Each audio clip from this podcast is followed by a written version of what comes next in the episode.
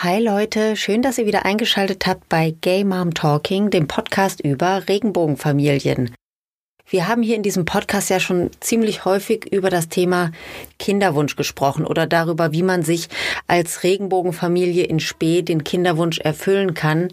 Denn wie ihr inzwischen wahrscheinlich wisst, gibt es dann natürlich viele, viele, viele verschiedene Wege, um sich diesen Wunsch zu erfüllen. Und heute sprechen wir über einen weiteren Weg, über eine Option, die einem vielleicht, wenn man an das Thema Kinderwunsch denkt, nicht als allererstes sofort in den Sinn kommt. Wir sprechen heute über Erziehungsstellenkinder. Das ist ein ziemlich sperriges Wort für eine ziemlich gute Sache. Erziehungsstellenkinder sind Kinder, die aus welchem Grund auch immer in ihrer Herkunftsfamilie nicht bleiben können und auf der Suche nach einem neuen Zuhause sind. Und weil ich so das Gefühl hatte, dass das Thema so ganz allgemein wenig beleuchtet wird, war ich sehr ja, sehr glücklich, sehr dankbar, dass mir eine Expertin zu diesem Thema quasi auf dem Silbertablett via E-Mail serviert wurde. Ich habe nämlich eines Tages eine E-Mail bekommen von einer Mitarbeiterin eines freien Trägers, der sich um Erziehungsstellen Kinder und Erziehungsstellen kümmert. Und sie hat mir das äh, Thema ein bisschen geschildert und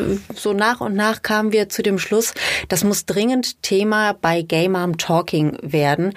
Und ja, die Mitarbeiterin war ganz clever, die hat dann nämlich direkt gesagt, hey, da kenne ich jemanden, eine Kollegin von mir, die wird das total toll machen. Also hat so sofort den Ball weitergespielt und darüber bin ich irgendwie natürlich auch froh, denn das ist eine ganz tolle Gesprächspartnerin, die mir viele neue Einblicke in dieses Thema beschert hat.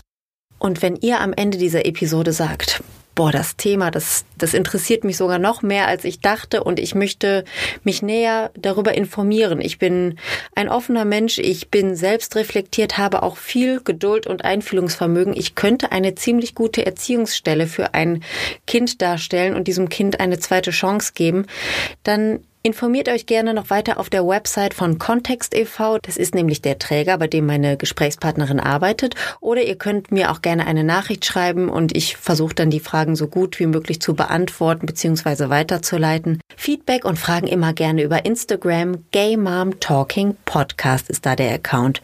So, ich glaube, jetzt habe ich aber genug Intro gequasselt, denn es ist ein wichtiges Thema, was ich euch nicht länger vorenthalten möchte. Viel Spaß beim Interview mit Britta. Hallo Mama. Hallo Mami. Familie ist bunt. Gay Mom Talking. Der Podcast über Regenbogenfamilien. Herzlich willkommen zu einer neuen Folge von Gay Mom Talking, dem Podcast über Regenbogenfamilien. Ich bin Madita und ich habe ein Thema für euch mitgebracht, was viele von euch sich schon länger mal bei mir gewünscht haben. Ich habe Nachrichten bekommen über Instagram. Gay Mom Talking Podcast ist übrigens der Account.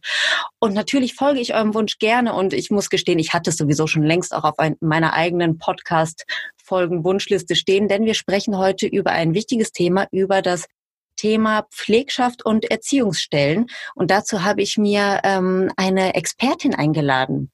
Ja, ich habe endlich mal eine Expertin hier im Podcast. Das ist auch eine Premiere.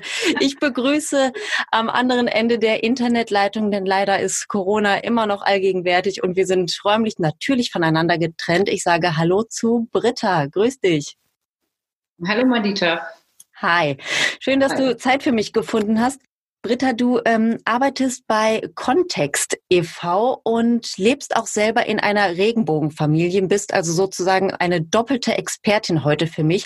Was eine Regenbogenfamilie ist, brauchen wir, glaube ich, meinen HörerInnen nicht mehr zu erklären, aber bitte sag uns doch mal ganz kurz, was genau steckt denn hinter Kontext e.V.?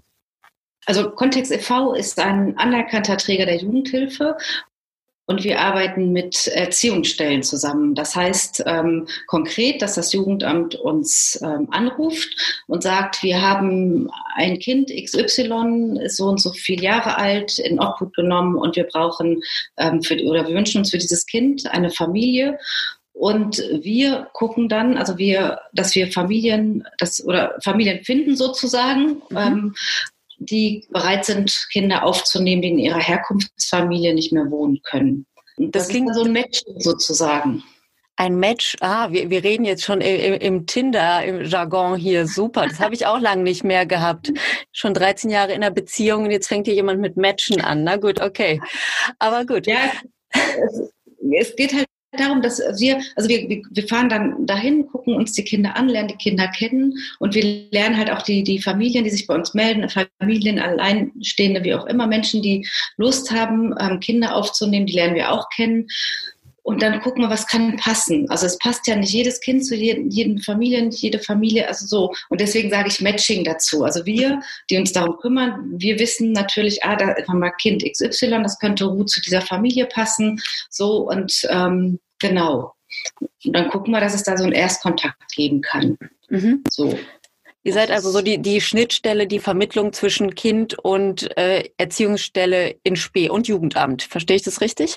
Ja, also genau. Wichtig ist das Jugendamt, das ist die Maßgabe sozusagen. Die kümmern sich darum, dass die Kinder, also ne, wenn, wenn die Kinder nicht mehr zu Hause leben können, dass die dann in Obhut genommen werden, dass sie dann aus den Familien genommen werden und dann wird geguckt, wenn die noch jung sind, dass es noch eine andere Familie geben kann, die die Kinder aufnimmt, damit die eine Chance bekommen, nochmal ihre Familie zu erleben. So, in, in Geborgenheit groß zu werden. So. Und wir haben dann sozusagen, wir gucken, dass wir Familien haben, die sich bei uns melden und sagen, boah, super, wir würden gerne mit euch zusammenarbeiten. Und letztendlich ist ja das Jugendamt, das dann sagt, oh, das können wir uns gut vorstellen oder nicht. Wir schlagen nur vor. Mhm. So, also wir sind nicht die maßgebende Stelle, die das bestimmt, sondern wir schlagen nur vor. So, und dann kann das Jugendamt sagen, das können wir uns gut vorstellen. Oder das Jugendamt sagt, nee, wir haben eine andere Vorstellung für dieses Kind, ähm, das passt für uns nicht. Mhm. Okay. Genau. Jetzt äh, sprechen wir die ganze Zeit schon so hoch professionell von dem Begriff Erziehungsstelle. Ich könnte mir vorstellen, dass viele, die jetzt gerade zuhören, gar nicht so genau wissen, was das ist denn, es ist ja noch etwas mehr als eine Pflegefamilie. Kannst du das noch kurz erklären, was eine Erziehungsstelle genau sein muss oder sein sollte? Das war, ähm, also früher war es so, dass Erziehungsstellen ähm, pädagogischen Hintergrund haben sollten. Das ist heute nicht mehr so. Mhm. Was wir also für unsere Erziehungsstelle mit unseren Erziehungsstellen machen, ist schon, dass wir die Schulen in neuen Terminen gibt jetzt diese Online- bzw. Offline-Geschichte. Ähm, wir haben dann umgestellt auf Online. Das ist so ein bisschen schwierig für viele, was ich verstehen kann, weil wir sind nun mal auch Menschen, die mit Menschen zusammenarbeiten wollen. Menschen, die sagen, wir möchten gerne Kinder aufnehmen, sind ja auch Leute, die gerne ähm, ja, sich vernetzen. Mhm. Ähm, genau, wir schulen unsere ähm, Erziehungsstellen in neuen Terminen. Das ist eine TÜV-zertifizierte Schulung und jede Erziehungsstelle kriegt bei uns eine ähm, persönliche Fachberatung an die Hand, die mhm. regelmäßig, also die wöchentlich in die äh, Familie geht, um die äh, Familie zu begleiten. Das heißt, für uns ist gar nicht so, dass die Familie oder die Einzelperson ähm, einen fachlichen Background mitbringen muss, sondern im Grunde genommen das Herz an der richtigen Stelle und sagen, ich habe Lust darauf, einem Kind ein Zuhause zu geben. So. Und die Fachlichkeit, die bringen wir dann mit. Also die Fachberatung sozusagen bringt die nach Hause mit. Und wir arbeiten auf Augenhöhe. Das heißt, das Kind, was da dann in der Familie wohnt, das, das sind die Expertinnen und die Experten. So, mhm. wir können nur Ideen reinbringen. So, und gucken, was, was vielleicht helfen kann oder was nützlich sein kann. Es ist auch mal wichtig zu sagen, boah, das läuft gerade überhaupt nicht. Und, ähm, ja, sich auch mal zu beschweren und da man hört dann die Fachberatung einfach mal zu und sagt, boah, das kann ich mir vorstellen, dass das gerade schwer ist. So macht aber auch auf der anderen Seite unterstützt die ähm, Familien, wenn es dann um Behördengänge geht, weil es ist ja auch immer so dieses Drei mit Jugendamt, dann die äh, Erziehungsstelle und wir arbeiten zusammen sozusagen. Mhm. Aber es gibt ja dann noch irgendwann den Kindergarten und die Schule, so. Also es wird, es ist ein großes Miteinander, wenn es gut läuft. Ja, liebe HörerInnen, genau. weil ihr das jetzt gerade nicht sehen könnt, Britta hat gerade pantomimisch ein wunderschönes Dreieck äh, mit ihren Händen geformt. Ne, das ist dann die, die Erziehungsstelle, das ist äh, der Träger, in dem Fall Kontext e.V. und es ist das Jugendamt. Das war so oben in der Dreiecksspitze drin und als dann Kindergarten und andere Institutionen dazu kamen, wurde das Dreieck pantomimisch noch weiter äh, erweitert. Also nur, dass ihr euch hier das Organigramm auch mal vorstellen könnt, ähm, was ich jetzt hier gerade gesehen habe. Ja, das kann ich mir jetzt, ähm, also das, das klingt nach einem sehr anspruchsvollen Job, denn du gehörst ja zu den Leuten, die dann einmal in der Woche als äh, Beraterin dann in die Familie reingeht. Wie, wie ist das also wenn du in eine Familie reingehst, dann bist du ja als Gast da, aber gleichzeitig auch irgendwie als Beratung und du schaust ja so irgendwie so auf das Allerintimste, was da gerade passiert, nämlich dass eine neue Familie entsteht, dass ähm, mhm. äh, Erziehungs, äh, wie heißt es, Erziehungsstelleneltern, das heißt Pflegeeltern, wie, wie, wie sage ich richtig dazu? Eltern? Erziehungsstelleneltern, ja. Beziehungsstellen Eltern. Also da mhm. könnte sich mal jemand ein neues Wort für ausdenken, ja. finde ich. Aber gut, okay, wir wollen es ja richtig machen. Also du kannst dann ja beobachten, wie Erziehungsstellen Eltern und Erziehungsstellen Kind oder Kinder immer weiter zusammenwachsen, sich kennenlernen, ähm, ja auch äh, vielleicht Liebe zueinander aufbauen oder vielleicht ist die auch schon direkt da. Kannst du das so beschreiben? Wie, wie ist das, wenn du in diese Familien äh, reingehst? Ist das für dich einfach professionell abarbeiten Job oder ist das e-, etwas, was du auch manchmal mit nach Hause nimmst, weil du da wahrscheinlich ja viele Geschichten erlebst, die auch ans Herz gehen? Also ich finde, das ist ein wunderbarer Job, weil du, wie das so schön beschreibst, wirklich was erlebst, was zusammenwächst. So. Und ähm, ja, ich mache das total gerne, weil es geht zum einen darum, natürlich auch so von außen ein bisschen in die Beratung zu gehen und zu gucken, was, was steht gerade an, gibt es da Schwierigkeiten mit dem Kind, manchmal gibt es ja noch leibliche Kinder, wie kann das zusammenpassen? Also es ist mhm. komplett systemische Arbeit und das finde ich genial. Und es ist natürlich schön, wenn die Familien also das ist schon noch wichtig, dass sie die Offenheit mitbringen und sagen, wir sind bereit dafür, nicht nur das Kind, sondern auch noch jemand anderen mit reinzunehmen. Und ich mhm. finde das wunderbar, weil im Grunde genommen wäre es ja wichtig oder gut, wenn alle Familien jemanden hätten, der von außen kommt, dann könnte, müsstest du keine Erziehungsberatungsstelle mehr aufsuchen, ja, sondern sondern du mhm. hast direkte Beratung zu Hause so. Und wir haben ja alle Schwierigkeiten, ob es egal, wo das Kind jetzt herkommt, selbst gemacht oder ähm, ja von, von anderen übernommen, wie auch immer. Und du gerätst mit Kindern ja auch an Grenzen, an persönliche Grenzen, die dir vorher überhaupt nicht klar waren. Das heißt, du musst Lust haben, dich selbst auseinanderzusetzen, du musst Lust haben, dich zu reflektieren. So, weil da kommen Dinge hoch, die Kinder, ne, die, die passen, also die schaffen das. Die, da kommen Sachen, wo du denkst, so, wups, was ist das? Und das kommt mhm. ja aus der eigenen Biografie. Ja. So. Und das finde ich total spannend. Und das ist das, was ich denke, wenn, wenn Menschen sagen, wir haben Lust, ein Kind aufzunehmen, wir möchten Erziehungsstelle werden, ist das, was ich sage, die Voraussetzung ist gar nicht der fachliche Background, weil die ähm, Erziehungsstellen, die ich kenne, die gar keinen fachlichen Background haben, die machen wundervolle Arbeit, weil die das Herz am richtigen Fleck haben und die Intuition dazu. Also das Gefühl und die Auseinandersetzung, die haben Lust, sich zu reflektieren. So, und das finde ich wunderbar zu sehen, wie das dann einfach wächst und auch Familien, die ich dann auch schon, sag mal so, zwei Jahre, drei Jahre begleite, die sagen, boah, und schon wieder was verstanden. So, da ist ja. schon ganz viel. Und das finde ich großartig und das macht Spaß. Mhm. So, und natürlich gehe ich auch nach Hause und dann das eine oder andere bleibt dann noch mal im Kopf hängen, wenn klar ist, es gibt nicht immer sofort eine Lösung, sondern mhm. es geht manchmal auch darum, das jetzt auszuhalten. So, ja. dem Kind geht es nicht gut und dann muss die Familie aushalten, dass es dem Kind nicht gut geht und dann halte ich mit aus, dass es jetzt der Familie nicht gut geht. So, und dann dauert das manchmal, bis, bis vielleicht eine Idee kommt, was jetzt zu tun ist oder bis vielleicht mal ein Termin ähm, bei einer Therapeutin ist oder sowas. Das ist schon, ähm, genau. Mhm. ich, ich mag den Job total gerne. So, ja, das, äh, das, das, merkt man dir genau. an. Das freut mich total. Du erzählst das auch so schwungvoll. Äh, das, das ist wirklich schön zu sehen und zu hören natürlich. Wenn jetzt Leute zuhören, die denken, boah, das, das ist interessant für mich. Welche, welche Voraussetzungen müsste man denn optimalerweise mitbringen, um eine geeignete Erziehungsstelle zu werden? Oder vielleicht auch, auf was muss man gefasst sein? Was kann, was kann vielleicht Unerwartetes passieren? Du musst Lust haben, dich mit dir selbst auseinanderzusetzen. Und ähm, ja, ich meine, so ein Leben mit Kind ist halt nicht so ein, wie heißt das immer, 9 bis 17 Uhr Job oder so, sondern auch kreativ sein. Ich meine, du musst Lust haben. Du musst einfach Lust haben auf das Kind und, und sagen, okay, wenn es schwierig wird, dann, dann gucke ich einfach ein bisschen bei mir. Mhm. Weil das Kind, was, was es da so mitbringt, das kann verschiedenes sein. Ne? So, und wir wissen das vorher nicht unbedingt. Und es kann ähm, in der Herkunftsfamilie Auffälligkeiten haben, die es dann in der Familie gar nicht mehr so extrem zeigt. Und es mhm. kann Auffälligkeiten haben, wo du selber denkst, boah, damit komme ich überhaupt nicht klar. Mhm. So, und wo andere Familien sagen, das ist kein Thema für mich. Ja. So ähm, ja. schon Reflexionsbereitschaft finde ich ganz wichtig. Mhm. Und die Offenheit, Menschen reinzulassen. Ne? Mhm. Ich, ich kenne das von mir selber, als meine Frau und ich vor gefühlten 100 Jahren, aber tatsächlich sind es nur acht Jahre vor acht Jahren ähm, unseren Kinderwunsch, unseren eigenen Kinderwunsch entdeckt haben, da haben wir natürlich auch darüber nachgedacht, wie wollen wir denn Familie, Regenbogenfamilie werden? Denn wir haben ja nun mal andere Möglichkeiten, mehr Möglichkeiten, manchmal weniger Möglichkeiten als heterosexuelle Paare. Und natürlich war das Thema Pflegschaft da bei uns auch auf dem Tisch, aber zumindest zum damaligen Zeitpunkt hatten wir da einfach einen Heidenrespekt vor, weil diese Ungewissheit, was bringt ein ein Kind mit? Was, was hat es vielleicht schon erlebt? Vielleicht kann uns gar nicht genau gesagt werden, was dieses Kind bereits erlebt hat. Und also aus heutiger Sicht würde ich das anders entscheiden, aber damals, ähm, auch noch acht Jahre jünger, waren wir einfach oder fühlten uns als Paar auch noch nicht bereit dafür.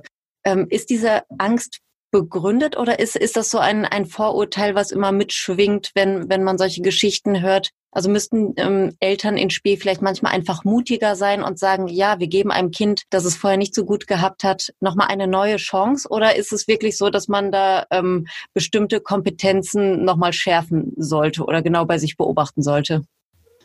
Das ist eine spannende Frage, weil ich da ja auch schlecht anderen was sagen kann. Also mir geht es so, so wie, wie du es beschrieben hast, ähm, als wir unseren Kinderwunsch hatten, hätte ich mir das auch noch nicht vorstellen können. Das ist jetzt aber auch elf Jahre her und ich habe auch viel mehr andere Erfahrungen, andere Kompetenzen erworben. Und ähm, jetzt würde ich das anders sehen. Mhm. So. Und ich glaube, das, was schon auch braucht, du brauchst Mut. Da hast du schon recht, eine Menge Mut, um zu sagen, yo, ähm, ich traue mir das zu. Und das ist das, wo wir also unseren Auftrag sehen, die Familien zu stärken und zu sagen, ne, ihr seid nicht alleine, wir sind dabei. So, und deswegen sind wir wöchentlich da und in Krisen sind wir auch öfter da und wir gucken auch, wenn es auch zu, jetzt auch gerade zu Corona-Zeiten, wenn, wenn Kinder dann, also die, das wegbricht, dass die Schule da ist, dass die Kita da ist oder so, dass wir gucken, dass wir unterstützen, dass wir Integrationshilfen ähm, in die Familien oder pädagogische Unterstützung da nochmal zusätzlich ähm, ja reingeben, damit klar ist, dass mit das Familiensystem aufrechterhalten werden kann. Mhm. So, und also das ist dann der Vorteil an der Stelle, du bist nicht alleine. Wir sind da ja. und wir machen das zusammen. So, und das kann ich immer wieder sagen. So, das ist, heißt aber dann wiederum, irgendwie die, die Menschen müssen Lust haben zu sagen, okay, wir lassen jemanden reingucken. Mhm. So, ne? so was, was überhaupt nicht schlimm ist. So, weil niemand sitzt dann da und böse, böse, wie, wie, kannst du denn? Und so, sondern wir haben alle Verständnis dafür, ne? weil wir das wissen, dass es schwierig werden kann. Mhm. Apropos reinlassen und Besuch, spielen die leiblichen Eltern häufig eine Rolle? Also die, ähm, ja, die spielen eine Rolle in dem Sinne, dass die Kinder, also das ist, gehört ja zu dem Leben der Kinder, dass sie aus einer Herkunftsfamilie kommen und in einer anderen Familie jetzt wohnen. Mhm. Und ob sie ähm, Besuchskontakt haben oder nicht, ist es wichtig, dass die Kinder genau damit groß werden. Es gibt ein sowohl als auch. So, diese Offenheit. Und dann spielt das auch für Kinder eine Rolle, zu sagen, meine alte Mama konnte mich nicht um mich kümmern. Ne? Die war doof. Oder auch die Frage, warum hat sie das nicht geschafft? Ne? Oder die, die ein, wenn die keinen Besuchskontakt haben, ähm, ja, warum wollen die mich nicht sehen? Oder warum dürfen meine Geschwister noch da wohnen? Also so, und das bedeutet natürlich auch diese Offenheit, das, das auszuhalten, also nicht in Konkurrenz zu gehen. Das ist ja oft das Problem, was die Erwachsenen dann haben. Ne? Ich bin mhm. die bessere Familie und das sind die schlechteren. Darum geht's überhaupt nicht. So, und ähm, genau, wenn man, das ist dann die Offenheit wieder, die wichtig sind, die aufnehmende Familien haben müssen, das da so stehen lassen zu können und ähm, ja, die Offenheit mit den Kindern darüber zu sprechen, altersgemäß. Und es gibt Kinder, die haben Besuchskontakt zu den ähm, leiblichen Eltern. Und das ist das, was wir auch begleiten. Das heißt, dass die aufnehmende Familie, die Erziehungsstellenfamilie und die leiblichen Eltern an der Stelle keinen Berührungspunkt haben, damit das Kind auch nicht in einen Loyalitätskonflikt kommt. Das heißt, die Fachberatung nimmt das Kind zu Hause ab. Es gibt einen Termin fährt es dann zu dem Termin.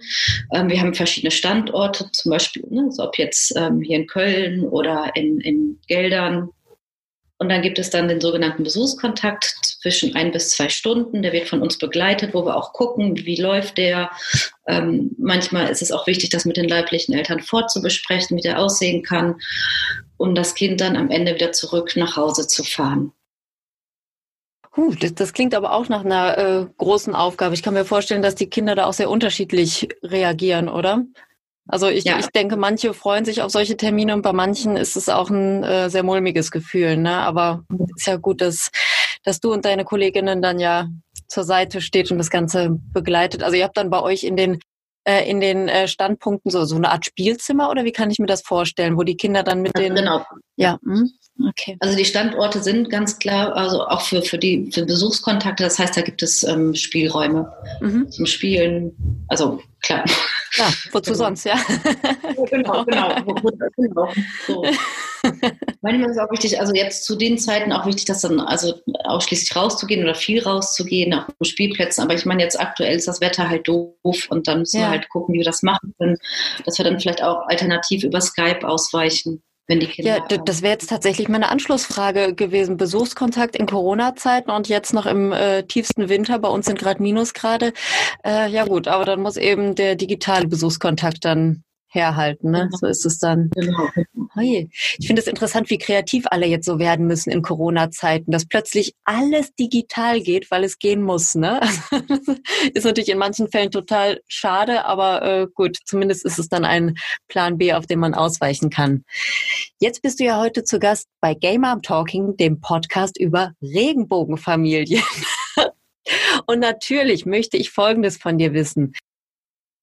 Welche Kompetenzen bringt denn gerade eine Regenbogenfamilie mit, die einem Kind mit besonderer Herkunft, mit vielleicht äh, schwieriger Vorgeschichte zugutekommen könnte?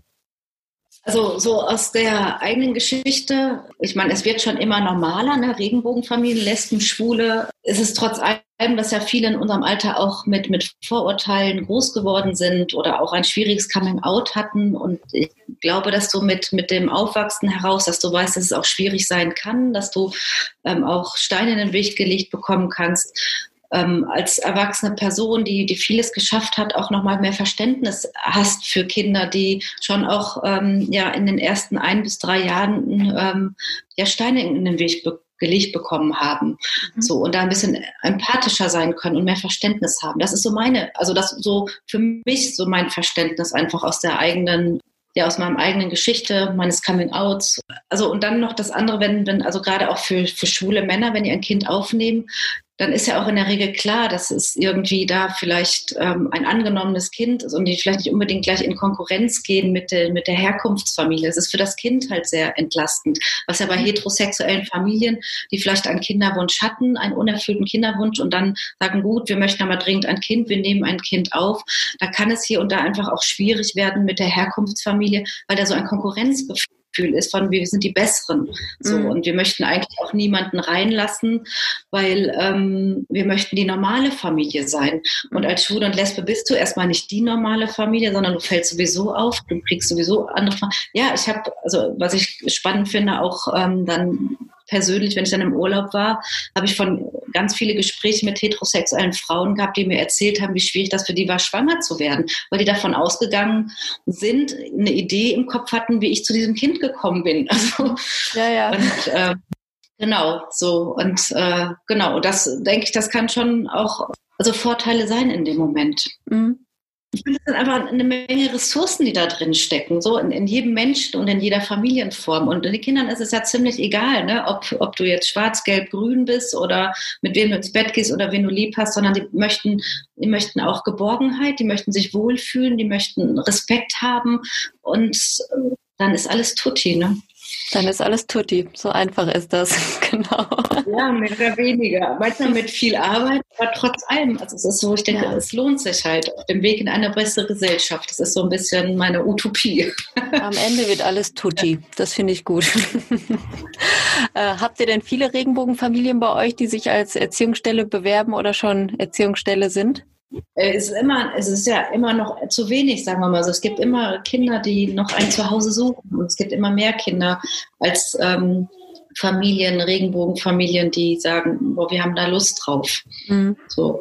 Das ist doch die, die, die perfekte Zeit für einen kleinen Aufruf. Also liebe Regenbogenfamilien, liebe Nicht-Regenbogenfamilien, liebe Alleinstehende mit Kinderwunsch, äh, liebe nicht verheiratete Paare da draußen, egal ob queer oder hetero. Denk mal drüber nach, ob das nicht eine schöne Form der Familiengründung oder Familienerweiterung wäre. Ihr findet natürlich alle Informationen zum Thema Kontext e.V. auf der Website von Kontext e.V. Die heißt, glaube ich, www.kontext e.V., oder, Britta? Ja, Kontext die blickt hinter sich auf das Plakat. ich dachte, das ist der Kontext-ev.de, ja. Genau. genau. Findet ihr also auf der Website. Und falls ihr noch Fragen habt an Britta oder an mich oder generell zu dem Thema etwas loswerden möchtet, dann schreibt mir gerne über Instagram. Gay Mom Talking Podcast heißt der Account. Und ich finde, dass du, liebe Britta, uns da jetzt viel, also zumindest mir hast du viel Neues erzählt, auch wenn ich einiges natürlich schon wusste, weil ich das Thema eben auch für mich äh, persönlich und für, für meine Art der Familiengründung in Betracht gezogen hatte und mich da auch informiert hatte. Aber ich finde es ja immer schön zu hören, wenn, ähm, wenn solche Geschichten gut ausgehen, wenn du also so erzählst, wie Familien zusammenwachsen und wie du das so als ähm, nicht ganz stille, aber doch als Beobachterin dann äh, mitverfolgen kannst, dass ja, das ist einfach äh, richtig schön, dass den Kindern dann ein, ein kleiner Reset äh, gestattet wird und sie dann die Chance haben, in einer Geborgenheit groß zu werden, die sie vielleicht vorher nicht hatten. Deswegen vielen, vielen Dank für die Information, die uns heute vermittelt wurde und äh, vielen Dank an euch fürs Zuhören. Wie gesagt, wenn ihr Fragen habt, schreibt mir gerne und ansonsten hören wir uns nächsten Monat. Bis dahin. Tschüss.